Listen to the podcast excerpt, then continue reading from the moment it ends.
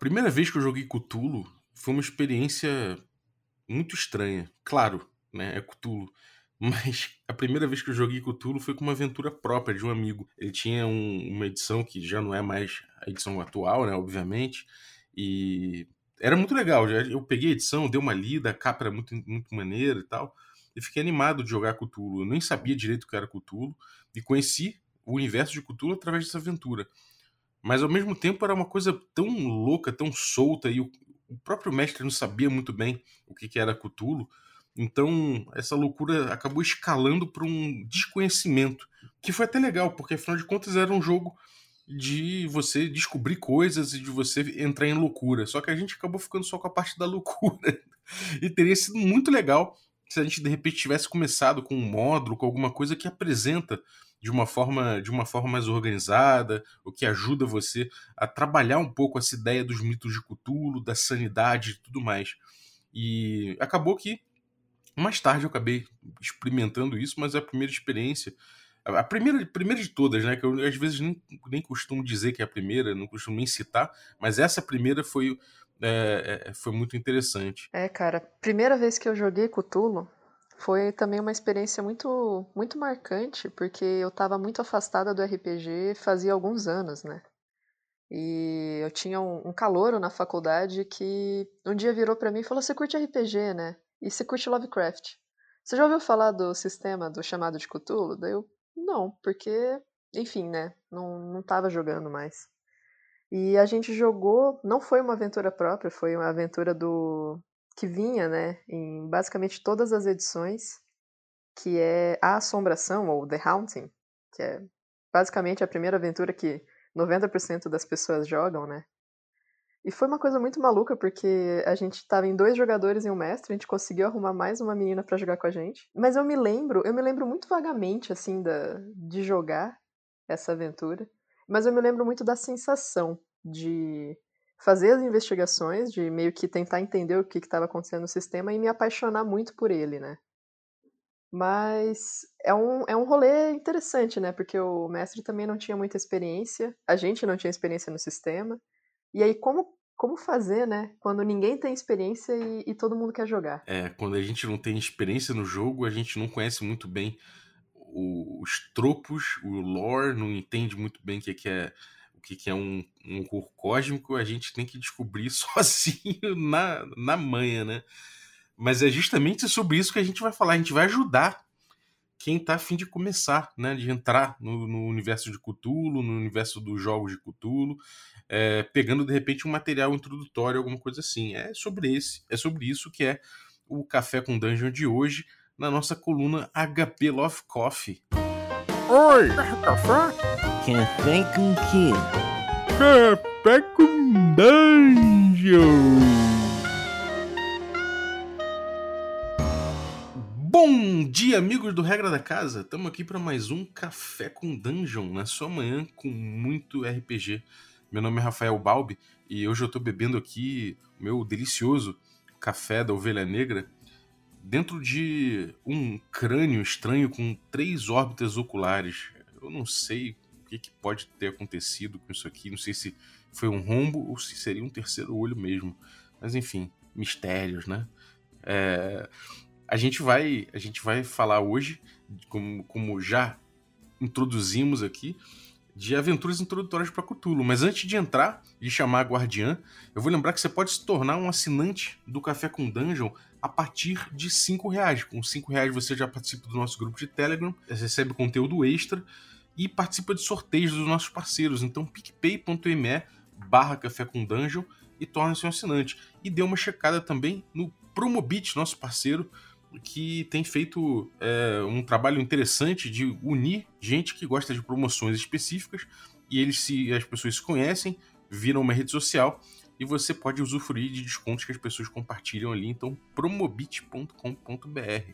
Vamos lá, Guardiã, te invoco. Fala, Balbis, tudo bem? Tô aqui tomando meu cafezinho que, por sorte, cara, eu consegui achar um material que me deu várias dicas aí, me informou como fazer um café, eu não sabia, né? E tinha ali quase um passo a passo mesmo e deu certo. Meu cafezinho tá, tá bom. Provavelmente vai melhorar, mas para uma primeira experiência tá valendo, cara. Vamos falar um pouquinho sobre aventuras introdutórias ou o que, que o, o, os sistemas eles nos fornecem né, de material para a gente conseguir começar a tatear, talvez, num, num, universo que a gente conhece muito pouco, né? É, cara, eu, eu acho importante essa, é, é, essa entrada, né? É, é difícil a gente imaginar, eu pelo menos é, tenho para mim que é difícil imaginar uma aventura de Cthulhu do zero, assim, sem, sem você ter tido uma experiência prévia, né? Ou, ou lido pelo menos alguma coisa do Cthulhu, né? Pois é, né? O, a gente fala bastante, né, sobre o, o sistema aqui, a gente fala sobre a lore, sobre tudo isso, mas é, parando assim para pensar, e eu andei conversando até com alguns amigos meus, né, recentemente, que, que curtem coisas nerds, que sabem o que é RPG e tudo mais.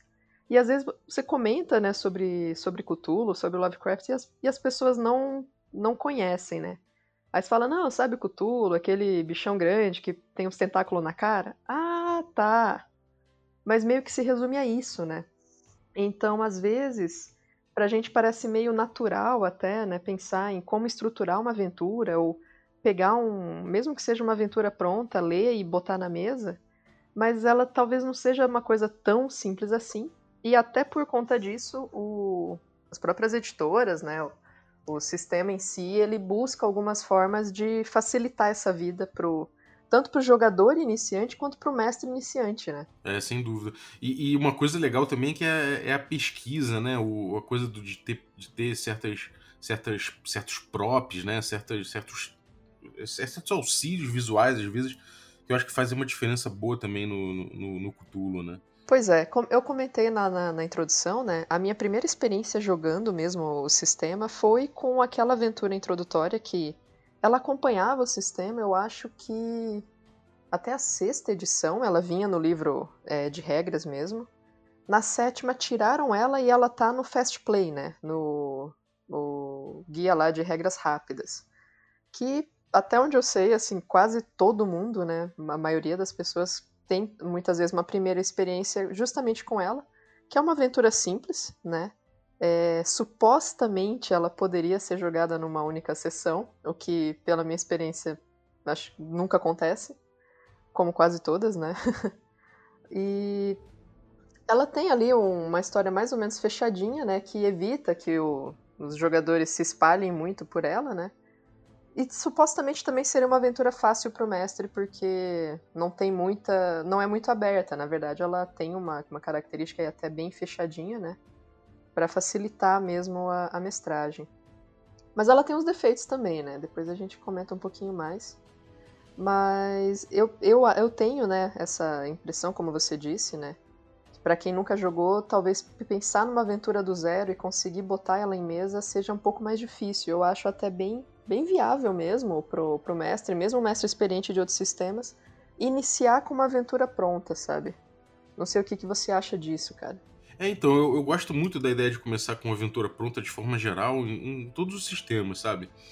Porque em todos os jogos, né? Não estou falando só sistema, estou falando de um jeito mais amplo, né? De todos os jogos envolvendo sistema, cenário e tudo mais, porque Normalmente você tem gente envolvida com aquilo, que estudou aquilo, que conhece aquilo, que propõe um, um jogo para você, né? E eu, eu, acho que a aventura ela compõe uma, ser, uma série de dinâmicas que você só vai descobrir mesmo jogando essa aventura, né? Lendo e jogando essa aventura. Que ela une né, justamente o cenário, o sistema e, e, e as práticas de jogo, né? Então você ter isso aí, ter um material desse eu acho importante, principalmente quando você vê dicas, né, para mestre, dicas de como levar uma cena, dicas de como de como usufruir melhor daquele conteúdo ali. É engraçado que você falou essa coisa do, do da aventura mais presinha, né, mais, mais, mais delimitada e tudo mais. E uma coisa que eu acho curiosa é que, de forma geral, a gente, a gente, a, a gente tem aventuras introdutórias e isso particularmente no Cthulhu é uma crítica que muita gente faz, que as aventuras introdutórias de Cthulhu às vezes elas são realmente muito muito lineares, né? Elas são ali um, uma, uma estruturazinha para cercar, para meio que botar uma cerca mesmo na experiência ali. E, e eu não sei exatamente se isso é uma, uma, uma coisa feita para ser didático, sabe? É, em termos de, olha, vamos conhecer o jogo aí não vamos deixar a galera sair muito, ou se isso pode ser, de, de repente, didático de um jeito que leva as pessoas a a, a, reproduzirem isso quando criam suas próprias aventuras. Isso é uma coisa que eu, que eu fico curioso a respeito. E, e, é, uma, é, uma, é uma, uma fala muito constante das pessoas de que é muito, é muito fácil você cair num, numa aventura linear quando você está quando você tá fazendo uma investigação, né? Uhum. É, eu acho que existem algumas características do, do sistema que contribuem muito para isso, né? É, se você tem um, um, um, jogo que ele é muito baseado em existir um mistério, você ir se deparando com pistas, informações, né? Que vão te ajudando a, a desvendar esse mistério. E normalmente, né? Claro, esse mistério tem relação com coisas sobrenaturais. E a ideia é que ao final você possa de alguma forma confrontar isso, né? Pensando de uma forma muito ampla, as aventuras de Cthulhu são mais ou menos assim. E aí, se você tem um, nem, ou um planejamento do mestre, né, de criar sua própria aventura, ou pegar uma aventura pronta, você vai ter um, um mistério ali, um, um, desfecho e as pistas que vão conduzir a isso, né? Querendo ou não, é, ele já tem então um planejamento de quais são as pistas que, que vão conduzir, né? Que, que devem ser encontradas, que vão fornecer informações para os jogadores irem seguindo numa certa direção planejada, né? Então, é, isso, claro, pode ser mais ou menos estruturado, mais ou menos aberto, né? Mas, realmente, né, nas aventuras introdutórias, você está buscando ensinar alguém a como jogar. Olha, o nosso jogo, qual é a, a, a ideia, né? Você pega lá o D&D original. O objetivo é, né, encontrar tesouro, in, entrar em, em dungeon, né? Enfim, é isso que a gente está tá propondo. Isso aqui não é um jogo investigativo. Isso aqui não é um jogo de relações sociais, talvez. Né? Então, ó, é, é assim que o nosso jogo funciona. Aí você pega um, um outro sistema, como por exemplo Cthulhu, ó, o nosso jogo é baseado nisso, tá? Como que a gente vai informar para o mestre e para o jogador da forma mais simples como que isso se conduz, né? E quando talvez deixar muito aberto, ele vai realmente, é, às vezes, né, dependendo do traquejo do mestre, dificultar a função dele, né? Então eu acho que, que tem isso mesmo, né? O, o jogo mais fechado para o mestre iniciante é mais fácil de conduzir. Só que pode criar justamente isso que você falou, né? Essa falsa sensação, então, de que o jogo ele tem que ser né, fechado. E aí você tem, e você tem também contribuindo com isso, aventuras mais avançadas, digamos, né, bem entre aspas, que reproduzem isso da mesma forma, né? Sim. É, e isso, isso muita gente acaba levando isso como uma característica, né, das aventuras de Cthulhu, uma como na verdade não é. Mas o, que, o que, que você acha que é, é, importante mais dentro dessa, desses módulos, assim, que de ensinar, assim? O que, que você acha que é, é, é uma lição importante a ser passada nesses módulos, assim, de forma geral, antes da gente cair nas especificidades aí de cada, de cada, de cada dica? Cara, eu acho assim, é, às vezes o pessoal se preocupa muito em aprender muito bem as regras para poder jogar, né? Então você pega lá o sistema de Cthulhu, ah, tem as regras de sanidade. Eu preciso entender perfeitamente as regras de sanidade para poder mestrar e poder jogar. E eu acho que não é bem por aí, sabe? Eu acho que quando você pensa num, num módulo introdutório, claro, as regras são importantes, né, até um certo ponto, mas você sempre pode abrir e olhar as regras durante o jogo e modificá-las, né, na, e, e é, aperfeiçoando o seu entendimento delas à medida que você vai jogando. Ninguém vai jogar a primeira vez e vai dominar todas as regras de nenhum sistema, né? É, mas talvez, talvez o, o, o, bacana, assim, é você entender qual que é realmente a atmosfera do jogo, né? O que, que diferencia um sistema de terror investigativo, e aí não falando só de Cthulhu, mas de todos os, os que se encaixam aí, né, nessa nessa grande é, grupo né, de terror, assim.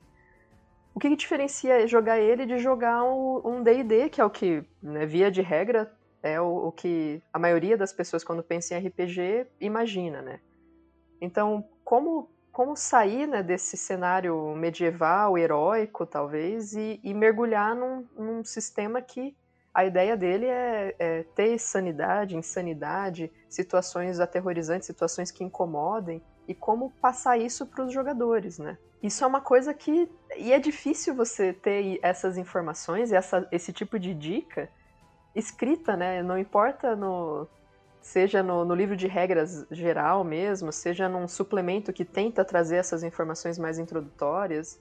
Você pode dar dicas, mas realmente, né, no, fim, no fim das contas, isso vai acontecer muito na mesa e de acordo com o histórico de cada um ali, né? É, sem dúvida. Uma outra coisa que eu acho que o, o Rastro de Cthulhu faz muito bem é que, até na descrição das habilidades e de certos momentos do livro, ele fala muito sobre, sobre a época do jogo, sabe?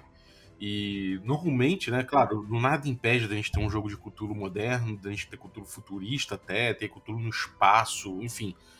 Há muitas possibilidades, mas o clássico do Cthulhu né, é rodado na época do, do, onde se passam os contos aí do Lovecraft.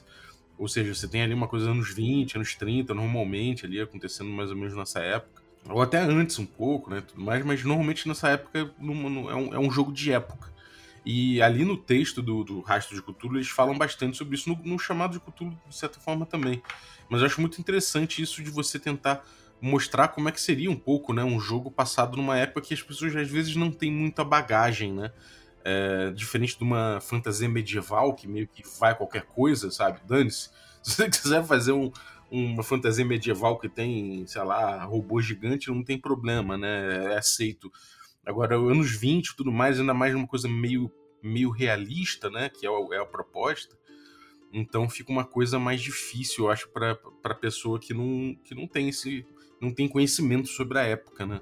Então, isso é engraçado, né? A gente pensa a década de 20, né? 1920, 100 anos atrás, e a gente sabe menos dela do que sobre um universo fantástico medieval, né? Querendo ou não, pra gente parece uma coisa extremamente distante. E se você perguntar para seus conhecidos mesmo aí, pergunta para amigo, parente, enfim, por exemplo, nossa, em 1920 existia elevador? A pessoa vai ficar tipo, nossa, eu acho que não. Será que existia elevador? Eu acho que é mais moderno que isso a gente tem realmente uma noção muito. muita pouca noção realmente, né, do que, que existia nessa época. Como que era a medicina, como que era a questão de investigação, exame de DNA, qualquer coisa desse tipo, né? Mas aí eu acho que também entra um outro problema que talvez na, na hora de você começar a querer mestrar Cthulhu pode atrapalhar, que é você querer fazer um jogo extremamente realista, né? E isso eu ouço bastante às vezes, olha, não, mas na década de 20, é, as mulheres não podiam fazer faculdade, então você não pode fazer uma personagem médica. Tipo, a gente tá lidando com um jogo que tem cultistas, criaturas sobrenaturais, monstros, seres de outros planetas, e a sua preocupação é se na década de 20 existia tal, tal faculdade que a mulher podia fazer ou não, sabe? Aí é um dos problemas que a gente às vezes usa, né, essas desculpas históricas para perpetuar alguns tipos de preconceitos nossos na mesa, né? Mas uma outra discussão essa. É, mas eu, eu acho que o, a lição é, é, é, bem essa, né? De que você não precisa se, se importar tanto com rigor histórico, né? Se você botou elevador, se você. Cara, não tem problema, né? É você, você alterar um pouquinho e você deixar passar certas coisas, porque afinal de contas você tá ali criando uma, uma, uma pequena realidade ficcional ali. E então, até nessas questões, principalmente de de, pô, de retratar uma sociedade machista, você pode passar sem isso, né? Você não precisa retratar é, é partes extremamente incômodas dos anos, dos anos 20, dos anos 30, para poder jogar esse jogo. Então, assim, eu acho que é uma é coisa importante você não, não ficar preso no rigor histórico. Ainda que se você pesquisar, né, pegar um cenário e resolver pesquisar, você vai encontrar muita coisa interessante que vai servir até de ideia e de inspiração para você jogar o, o Cthulhu, né? No, no jogo que a gente jogou no Regra da Casa foi Rio anos 20.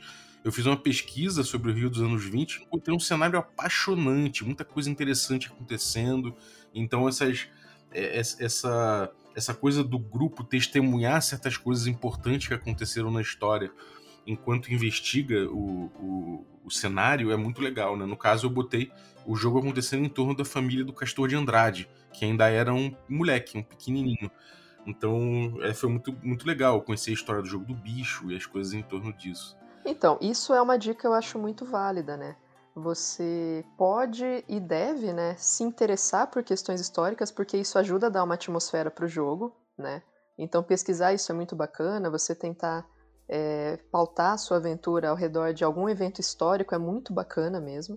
O livro do, do chamado, né, ele traz lá mais para o final várias informações sobre jornais da década de 20, como que eram os carros, como que eram as roupas, é, quais os eventos históricos estavam acontecendo nos Estados Unidos e no mundo mesmo, né, nessa época. É, o, o, rastro, ele já se passa da década de 30, né? Então existe sim uma diferença até de ambientação. O rastro é um pouco mais sombrio, porque a gente já tinha perdido o otimismo da década de 20, pós-Primeira Guerra, né? Você já tinha quebra de bolsa de valores e tudo isso, então você já tinha uma, um período um pouco mais é, pesado, né? E isso reflete também no jogo. Mas ele também consegue ajudar bastante a criar essa atmosfera. Então, criar essa atmosfera é legal. Agora, você não deve, né, como você disse, é, ficar preso a isso para você pautar aspectos machistas, racistas, xenofóbicos no seu jogo, né? É, então, saber fazer um bom uso disso eu acho que é uma dica fundamental. E, bom, alguns módulos trazem, né, é, essas informações complementares além do, do, dos básicos, como você falou. vamos fazer uma, uma pequena, sei lá, de repente uma, uma pequena sinopse dos, dos módulos que você indica pra galera, para começar. O que, que você acha? Cara, vamos lá. É... Primeiro, acho que dá para comentar rapidinho, assim, claro, a gente não vai é, entrar em nenhum spoiler nem nada, né, e é, bem, bem superficial mesmo, mais pra galera poder ir atrás, né, quem tiver interesse em mestrar e, e jogar. Mas eu acho que dá para falar, por exemplo, do, do próprio Assombração, né, o The Haunting, que ele tá no é, Guia de Regras Rápidas, né, no Fast Play da sétima edição. É um módulo bem clássico que a clássica casa assombrada, né? É, ele, eu acho ele bem válido porque, salvo engano, ele é gratuito, né? É, e dá um resumo das regras para quem tivesse assim, poxa, eu não sei se eu quero jogar esse sistema, não sei se eu quero comprar o livro, mas eu queria dar uma olhadinha, né, para saber se, se vale a pena. Claro, as regras são bem simplificadas, né? E talvez aí o, o grande defeito, né, muito entre aspas, é que ele joga as regras e ele te joga esse cenário introdutório. Ele não vai te ajudar muito em criar essa ambientação e entender como dar esse tom pro jogo, né? Mas ele pode ser sim muito útil para quem está começando a, a, jogar e a mestrar, né? Não sei se você já deu já deu uma lida nesse nesse cenário, Balbs. Não, não, nunca li não, cara. Nunca li. Mas assim, eu, eu, eu, já ouvi muita gente falar que começou por ele, cara. E, e, eu acho que pode ser uma bela porta de entrada, assim. Ele é bem, bem simples, assim mesmo, né? É, acho que meio que todo mundo já sabe isso, né? Não é uma grande, grande informação, mas basicamente você vai ter lá o seu grupo de investigadores e alguém procura vocês porque herdou uma casa, tem lá uma casa que existem relatos que coisas estranhas acontecem nela. E aí vocês têm que descobrir o que está acontecendo. Basicamente é isso. Tem alguns problemas de gancho, né? Porque, bom, por que, que o cara tá contratando um grupo aleatório para investigar uma casa? Por que, que ele não vê com a imobiliária o que, que tá acontecendo? Ou, ou algo do tipo, né? Mas, ultrapassado isso, é, você tem ali, né? Aquela coisa de. É, ele tem uma certa linearidade, né? Porque, em última instância, você, vocês vão ter que descobrir o que está acontecendo ali mas vocês podem sempre fazer todas as investigações padrão né, do sistema. Então, poxa, vou procurar notícias de jornal que falam sobre coisas estranhas que aconteceram. Eu vou na prefeitura descobrir o histórico da casa. Eu vou, sei lá, nos bombeiros saber se tem algum problema estrutural. Eu vou falar com os vizinhos. Eu vou, eu vou chegar com o pé na porta e vou entrar na casa, né? Pode ser também. Isso é muito comum, né? Em grupos iniciantes, olha, eu tenho um problema nessa casa, beleza, eu vou entrar na casa, né? Sem fazer. E aí que acho que o sistema ele te ensina um pouco, né? É, olha, então é interessante fazer uma investigação inicial. Né? Se você quiser entrar com o pé na porta, provavelmente vai dar ruim. É, e ele ajuda bastante o mestre também, ele estrutura ali, olha, os principais pontos de investigação né, são esses. Claro que os jogadores podem pensar em coisas que estão fora daquele, daquele material, né, previsto ali na aventura. É, e aí entra um pouco do, do quão para um mestre né, iniciante ele pode tentar é, podar, digamos, essas investigações paralelas e se ater bastante ao que o cenário prevê, ou ele pode ir tentando, bom, eu vou tentar dar corda e tentar baseado nisso aqui que ele está me dando, imaginar o que, que poderia acontecer se os meus jogadores fossem atrás de pistas que não estão previstas aqui, né? E aí, e tentando ter um certo traquejo, de fato, né? Até o, o, o guia de jogo rápido, ele não vai te ajudar muito a como é, improvisar, né? Até porque ele é um guia ali de, sei lá, 30 páginas, 40 páginas, ele contando com toda a aventura, né? Então ele não, não facilita muito nesse aspecto. E salvo engano, depois ele tem um. como se fosse um conto, né? Assim, imagina que essa aventura na verdade é um conto. E aí ele tem uma dramatização, uma romantização dessa, dessa investigação. Que pode ajudar até pra é, você sentir um pouco o clima também, né? Eu acho. É, cara, eu, eu acho importante ter esse tipo de coisa porque, assim, é um cenário contido, né, cara? Ele, ele, ele não é uma. É, é, como se fosse uma situação, ele tá mais que uma situação que se coloca ali pros jogadores, ainda que tem um um cercadinho, eu, eu acho que isso é uma forma muito legal da gente começar a encarar as coisas, sabe? Tipo, então, você tem aqui um problema contido aqui, que é essa casa aqui, e, e em cima disso que se desenvolve, sabe? Eu acho, eu acho isso, isso honesto, sabe? É uma situação que se coloca e joga os jogadores ali, sabe? Eu acho que ele ajuda, inclusive, a o mestre começar a conseguir pensar como que ele criaria suas próprias aventuras, né? Porque essa é uma forma muito válida mesmo.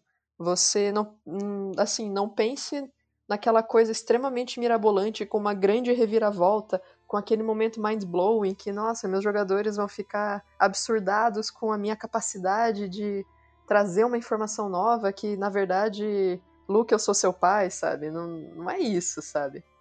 Você pode pensar assim, bom, qual que é a minha treta? A minha treta é que, é, sei lá, uma pessoa famosa desapareceu e né? O corpo foi encontrado de uma forma ritualística, por exemplo. Essa é a treta. E, e, é essa cena, né, como você disse. Não é nem tanto uma aventura, mas é um, um momento ali. E aí, a partir disso, bom, quem que, quem que fez isso, por quê, que tipo de pistas eu posso colocar, e aí você estruturar realmente uma série de informações que vão conduzir aquilo. Mas pensar pequeno eu acho que é muito bom no começo, sabe? É uma casa assombrada, é isso né? Sei lá. Que, que aconteceu ali? Ah, então, assim, em cima do cemitério indígena, né? Do, do Stephen King. Pronto. É isso. Essa é a treta. Vamos resolver esse pequeno problema. E sempre, né? O, aquilo que a gente pensa que vai ser muito pequeno e muito curto, ele vai crescendo, né? Então, a partir de um problema muito simples, você vai conseguir desenvolver uma aventura bacana. E pela minha experiência, né, como eu comentei, é, mesmo nesse assombração, a gente nunca jogou essa aventura numa única sessão, como ela diz supostamente que vai acontecer. Nem às vezes que eu joguei, nem às vezes que eu mestrei.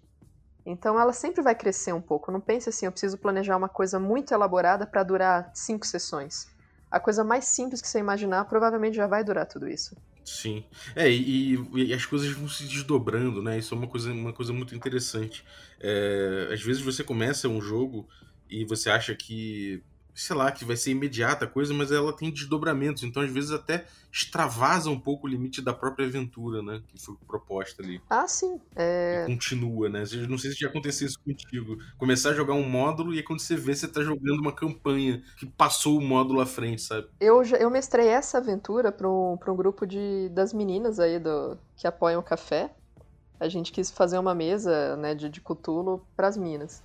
E assim, cara, é, pra você ter ideia, a aventura começou com investigar uma casa assombrada. E em um dado momento, elas estavam em Arca, num presídio, conversando com o diretor do presídio, por exemplo. Então, assim, extrapolou muito o escopo inicial da aventura. Mas, né, aí é aquela questão. É, eu já jogo e já mestro Cthulhu há muito tempo. Então, eu, não, eu tenho facilidade e bagagem para, beleza, vocês querem então ir atrás de um presídio por uma questão ali que aconteceu? Bora, não tem nenhum problema. Consigo gerar ali rapidamente essas coisas, faz sentido para a aventura e você tira ela do cercadinho. Talvez, né, a, nessa ideia dela ser uma aventura introdutória, você, como mestre, né, poderia de alguma forma, né, colocar ali um limite mesmo, até para você se sentir confortável, porque uma coisa que eu acho preocupante é você querer ser esse mestre que vai entreter o grupo e você se colocar numa situação desconfortável para tentar, né, é, fazer isso, isso, essa função, né?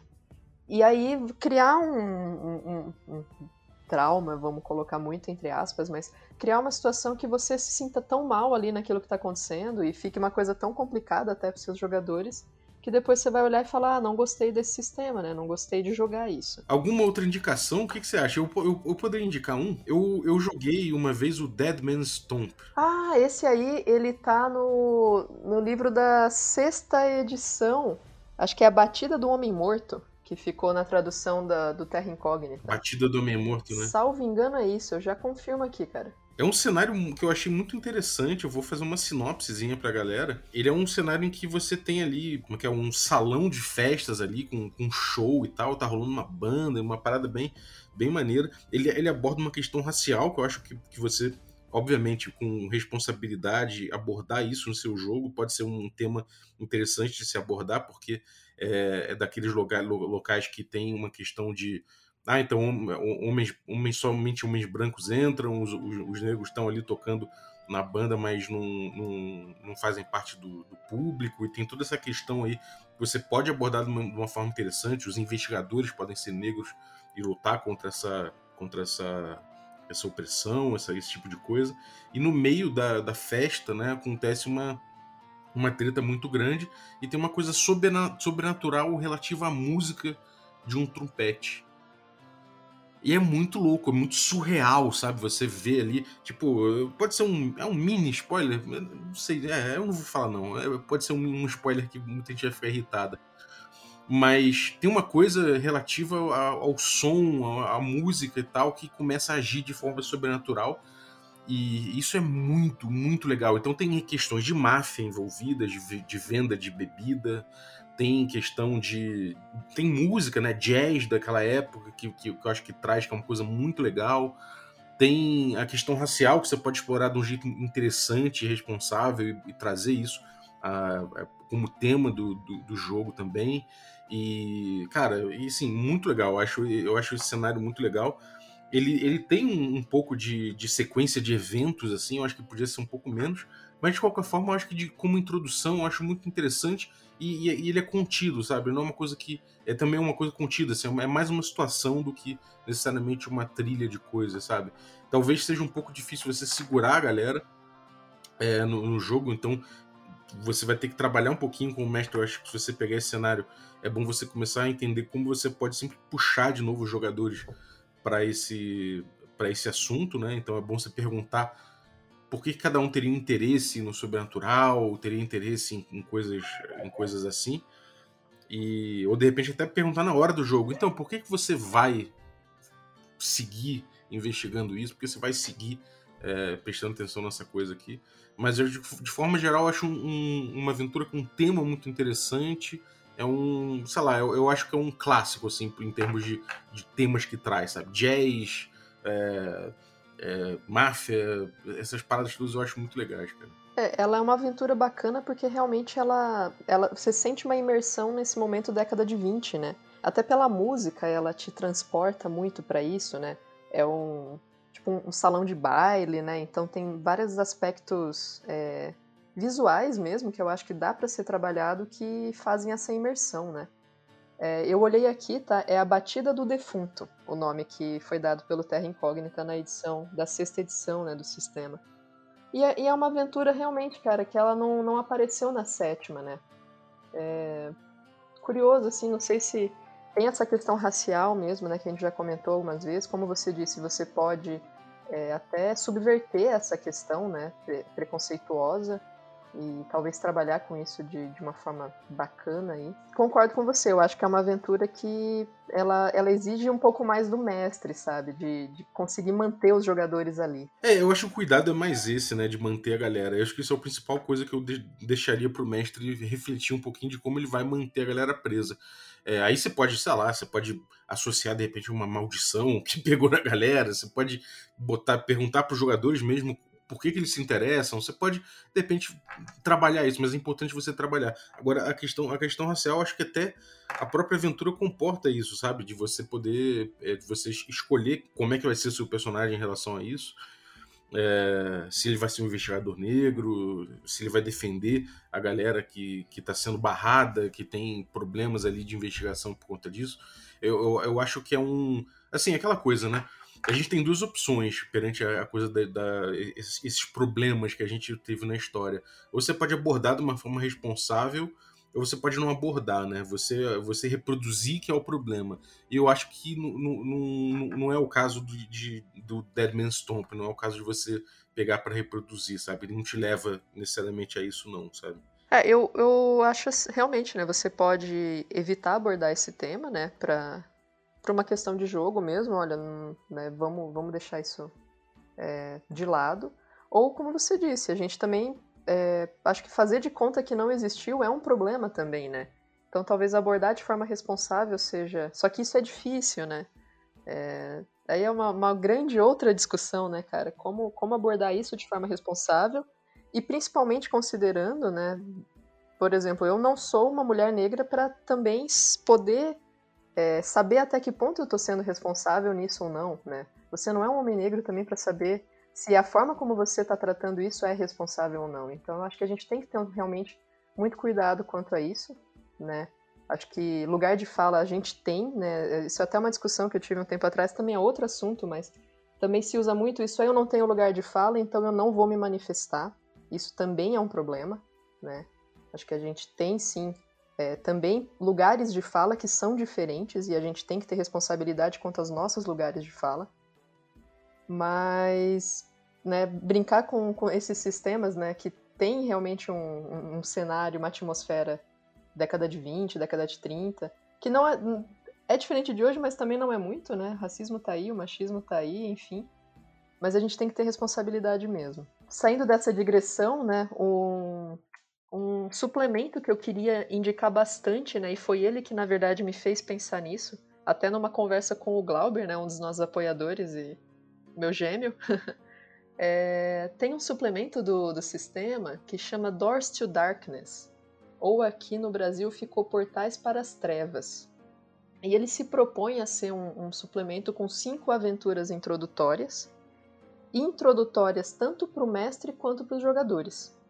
E na verdade, assim, além das aventuras terem algumas coisas bem interessantes que eu vou comentar bem rapidinho, uma das coisas que eu acho mais valiosas nesse suplemento é que ele tem uma, um primeiro capítulo que chama é, Sharing Nightmares, acho que é compartilhando pesadelos, né, aqui, que ele dá dicas de como mestrar e jogar o sistema. E as dicas não são, né, dicas assim, olha, como aplicar a regra da, do deslocamento, sabe?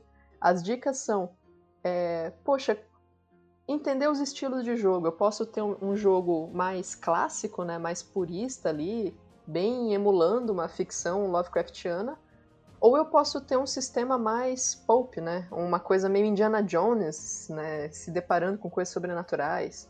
É, co como diferenciar esses sistemas, como saber o que, que o que, que fica interessante para mim, para os meus jogadores, ou dicas de como criar um investigador e como ter ideias, né, para uh, ah, unir esses, esses investigadores, né, esses personagens. Inclusive coisas que ele comenta assim, olha, não é responsabilidade do guardião, né, do mestre, de fazer os investigadores se reunirem e, e se se importarem uns com os outros, né? É, é uma coisa meio também do jogador, ah, eu vou fazer o meu personagem aqui uma coisa completamente diferente e o mestre que se vire para inserir ele na história, né? Não, não é a responsabilidade do, do mestre entreter, né, e, e, criar isso aí, né? É, eu acho isso interessante, essa coisa de juntar o grupo, né? Num, num jogo de investigação, ainda mais que não é um... Sabe, o D&D, ele tem essa coisa de grupo, né? Talvez seja um dos únicos jogos que tem a coisa do grupo. Né? A gente tá andando junto, a gente não vai se separar, porque senão a gente morre. Senão é muito fácil a gente morrer e tudo mais. Os outros jogos, principalmente jogos contemporâneos, que as pessoas já têm essa coisa de cada um dormir na sua casa, cada um tem sua rotina, cada um tem seu trabalho, né? É, é, é uma questão sempre, né? Como unir, como unir as pessoas, como deixar eles é, trabalhando na mesma coisa, né? Então, é, algumas coisas que eu acho que são importantes nisso aí é justamente você não ter essa responsabilidade para você. Os jogadores eles também têm essa, essa, essa coisa de se juntarem. Às vezes pode ser um pouco forçado. Ah, pô, ninguém anda junto todo o tempo assim, mas às vezes, dado uma aventura, dado uma situação, se unir também não é uma coisa completamente discrepante do que você fazia. E a, a outra coisa também é que a aventura ela pode se passar em, em, principalmente, né? Você pode acelerar a aventura quando o grupo não tiver, quando a galera não tiver junta, né? E aí quando o grupo tiver junto, trabalhando na causa, aí você dá um zoom narrativo naquilo, né? Você não precisa fingir que eles estão dormindo juntos, todo mundo no mesmo apartamento, simplesmente porque existe essa, essa aventura. Mas você pode dar um zoom narrativo justamente quando eles se juntam, né? É, isso é uma coisa bacana porque o sistema ele tem muito aquela coisa de investigar artefatos, ler livros e coisas assim. Então você olha, a galera tá lá investigando, né, das 8 às 6, deu meu horário, vou para casa, tem minha esposa, preciso levar o cachorro para passear. E aí o que, que você vai fazer à noite? Ah, eu vou fazer isso, fulano vai fazer aquilo, tal, beleza. Passou esse tempo, a gente avança um pouco isso. Às vezes, né, avança um fim de semana inteiro, uma semana toda. Que, que né, aquele downtime, ó, o que, que você vai fazer, o que, que o outro vai fazer. E aí, passado isso, vocês se reúnem novamente, né? Isso acontece muito em campanha, claro, né? Aventuras curtas normalmente são mais céleres, mas é, você ter esse downtime, eu acho que ele acontece muito mais do que jogos, né, clássicos medievais, assim. É, sem dúvida. Maneiro. Mais, mais alguma indicação? Então, é, aí esse, esse suplemento ele continua, né? Tem uma parte até interessante que ele também fala sobre regras e uma parte interessante, ele fala como contornar as regras e como ignorar as regras, né? Caminha um pouco na direção disso que a gente comentou, né? De, poxa, eu não preciso também saber todas as regras e se acontecer de eu não, não ter o domínio daquela regra, como que eu posso é, driblar isso, né? É, no momento do jogo e qualquer coisa depois você aprender realmente aquilo, né? Ver como é que é a regra oficial, às vezes continuar usando ou não. Ele comenta muito sobre a questão de você o importante é ser justo e consistente, né? E isso eu concordo bastante. Então, se você vai é, torcer ali uma regra, você vai criar uma regra no momento para suprir aquilo, porque no momento você não sabe realmente ah, como é que funciona a perseguição no sistema. Putz, não sei, mas vamos criar aqui então um, uma lógica baseada na destreza do, do, do seu personagem. Faça isso de forma consistente e depois, se você quiser, você pode ir atrás de aplicar a regra é, como escrita ou não, né? E daí ele continua, né? Como criar um mistério, como criar pistas, é, pensar nos, nos, NPCs, nos adversários, é, elementos comuns, né, da, das aventuras Lovecraftianas. Então você normalmente vai ter é, artefatos ou feitiços ou pessoas humanas que se rendem a cultos, né? Então ele, ele traz uma introdução muito bacana, eu acho, para quem realmente. E isso dá para ler tanto mestre quanto jogador, sabe? É, você pode ler e para saber como se portar jogando, né? E também para você ajudar você a criar uma aventura ou até mesmo interpretar um, uma aventura pronta. É, maneiro. É, isso, eu, isso eu acho bem legal, hein, de ter num, num introdutório, assim. É, e aí, aí ele traz, né, as cinco aventuras, né, como eu comentei. Uh, em tempos diferentes, cada uma delas tem algum tipo de investigação diferente. A maioria, elas são bem contidas, né, como a gente tem comentado até agora, né, para ser uma aventura introdutória.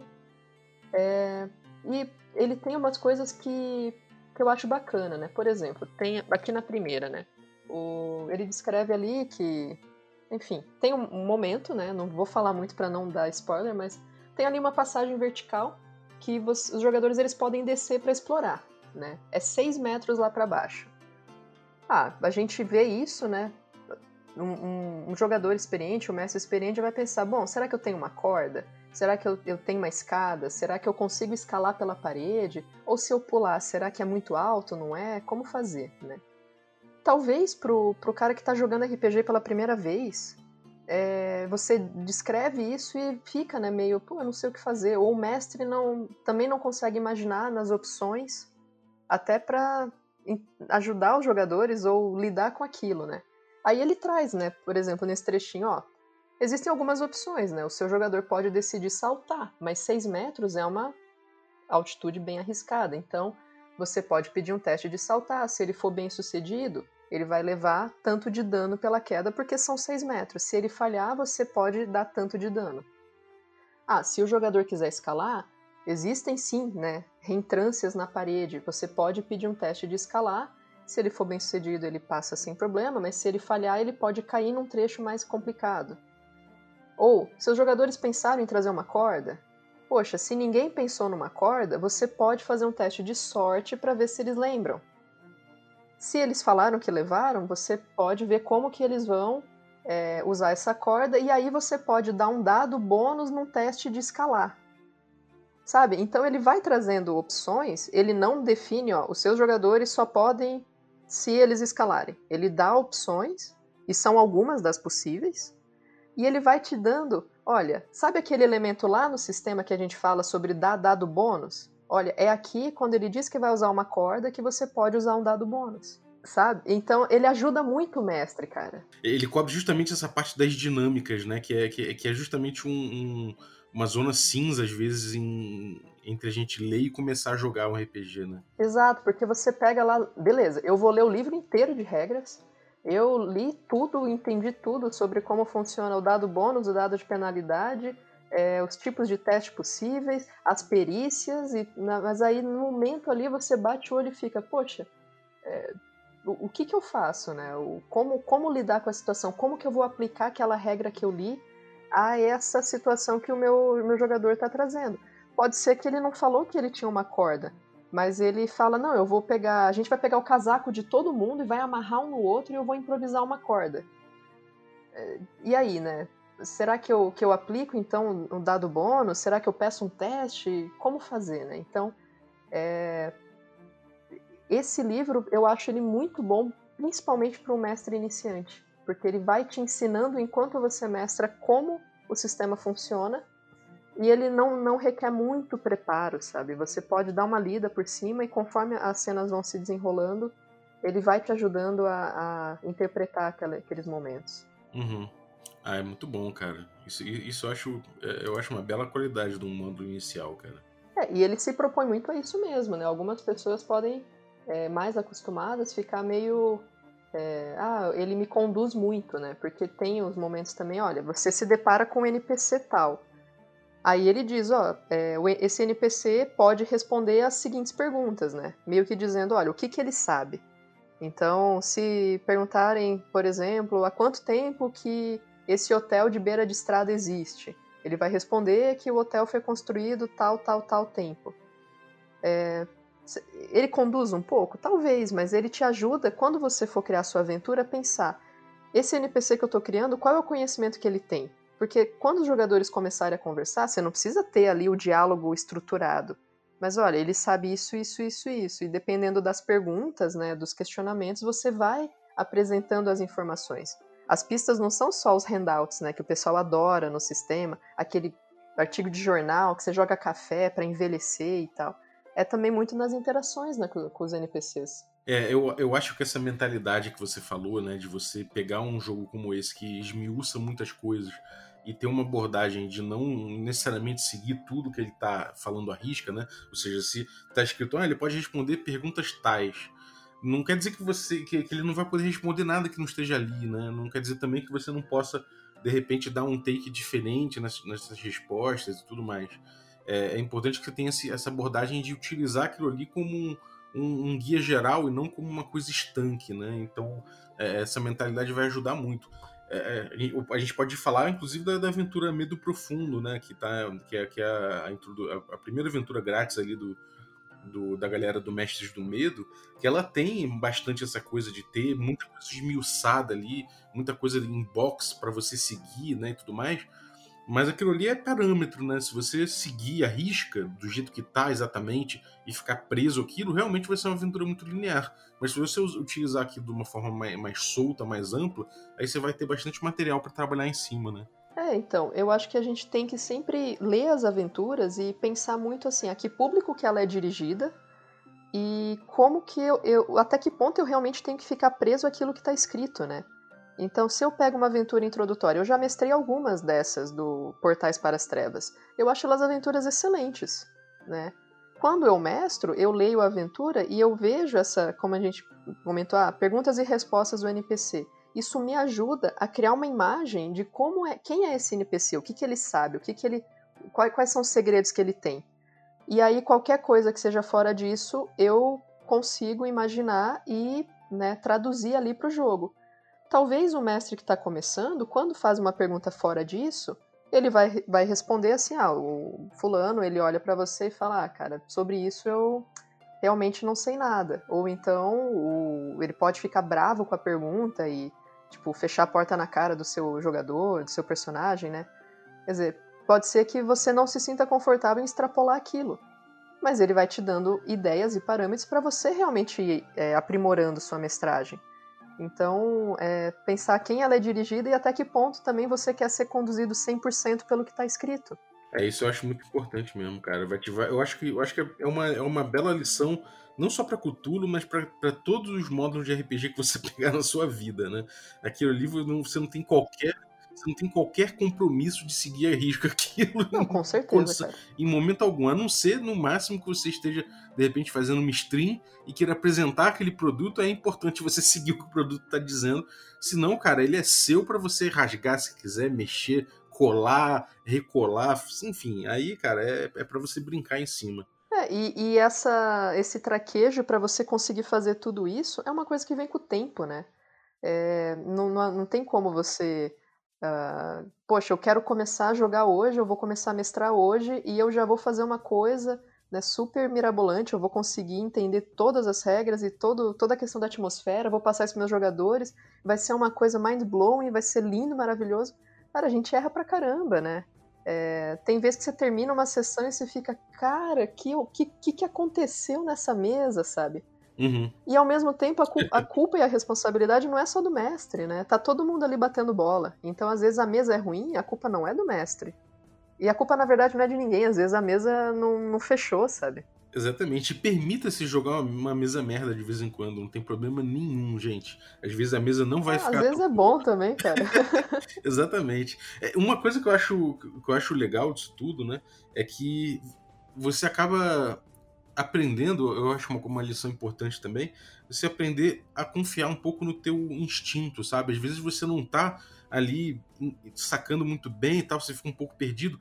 Confia no seu instinto e vai, sacou? E aí depois, obviamente, você vai ter que ter uma certa coerência, vai ter que ligar as peças e tal, para não ficar uma investigação incoerente, para não ter um mistério incoerente.